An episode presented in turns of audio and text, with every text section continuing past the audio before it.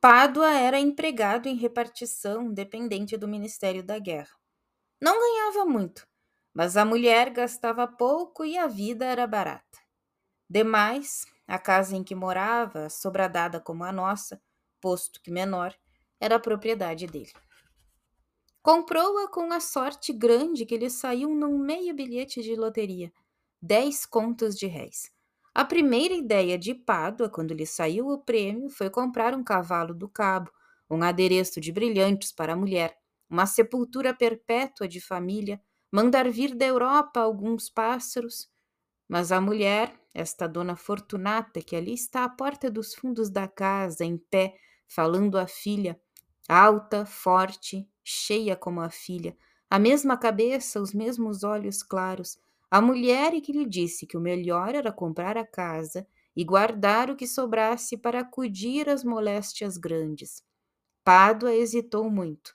Afinal, teve de ceder aos conselhos de minha mãe, a quem Dona Fortunata pediu auxílio. Nem foi só nessa ocasião que minha mãe lhes valeu. Um dia chegou a salvar a vida ao Pádua. Escutai, a anedota é curta.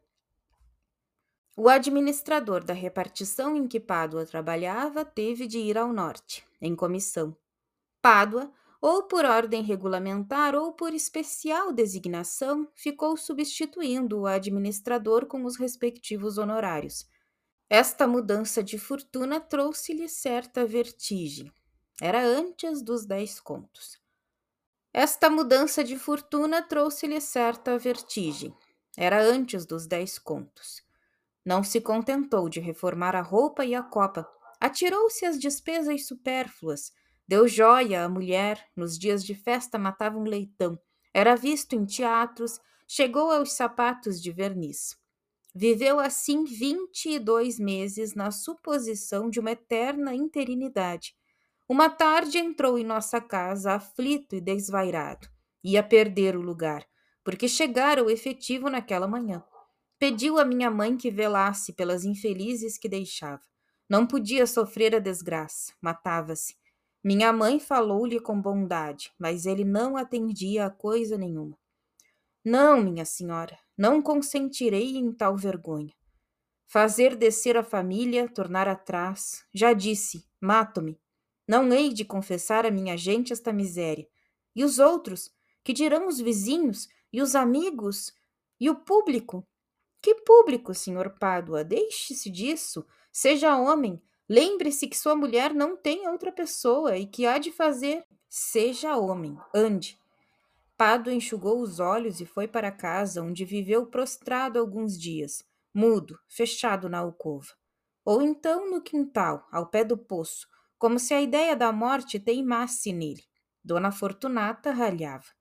Joãozinho, você é criança, mas tanto lhe ouviu falar em morte que teve medo, e um dia correu a pedir à minha mãe que lhe fizesse o favor de ver se lhe salvava o marido que se queria matar.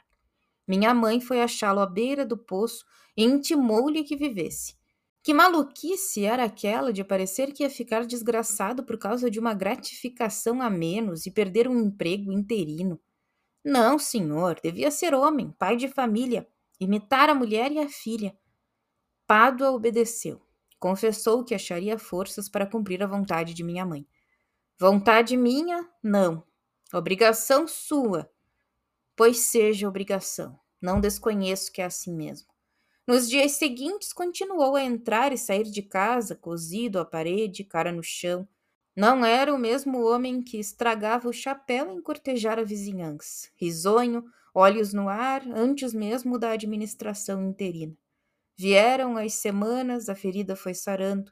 Pádua começou a interessar-se pelos negócios domésticos, a cuidar dos passarinhos, a dormir tranquilo às noites e às tardes, a conversar e dar notícias da rua.